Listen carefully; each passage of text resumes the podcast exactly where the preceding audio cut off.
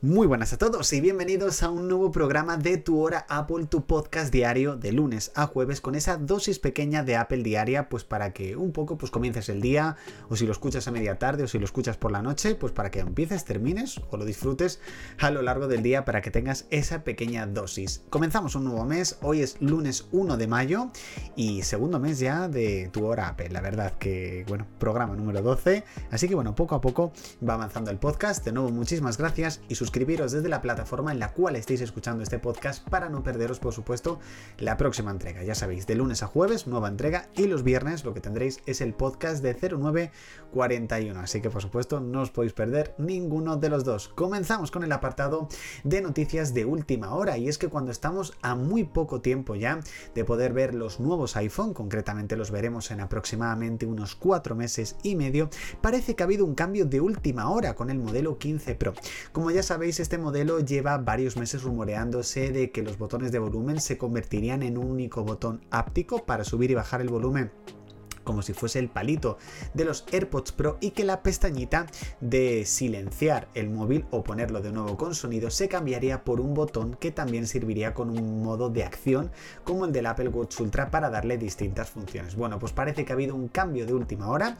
En este caso parece que la pestañita de ponerlo en silencio sí que se cambiará finalmente por un botón, pero todo indica que finalmente los botones ápticos de volumen no llegarán. En este caso seguirán siendo los mismos botones que estábamos viendo hasta ahora en los últimos modelos, por ejemplo en el iPhone 14 o 14 Pro. Así que parece que ha habido un cambio de última hora en un principio, por supuesto seguiré informando a medida que vayan saliendo novedades, pero todo apunta a que finalmente Apple parece que se ha echado atrás con, este, eh, con esta nueva novedad. En un principio, eh, bueno, si es nueva, ¿cómo va a ser novedad? Claro, por supuesto, las dos cosas es lo mismo. Parece que tendremos que esperar seguramente al iPhone 16 Pro para poder ver esta, este cambio.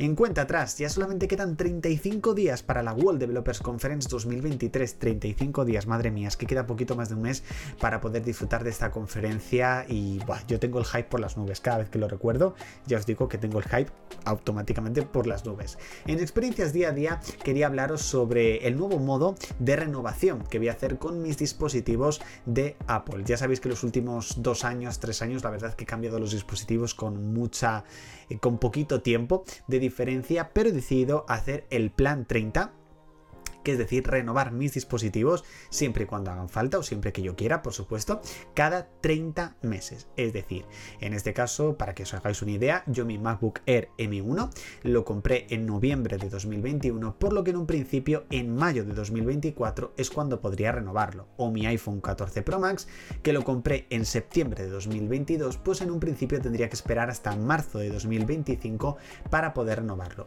Es una forma, por decirlo así, también de ahorrar y también, por supuesto, de aprovechar al máximo los dispositivos que uno tenga en ese momento. Creo que está bien, creo que está chulo este plan de decisión, así que bueno, también os animo un poco a que vosotros os pongáis también directamente con ellos. En la frase del día, por supuesto, seguimos con frases de nuestro querido Steve Jobs y la frase de este 1 de mayo sería, todo el mundo aquí tiene la sensación de que ahora es uno de esos momentos que están influenciando el futuro.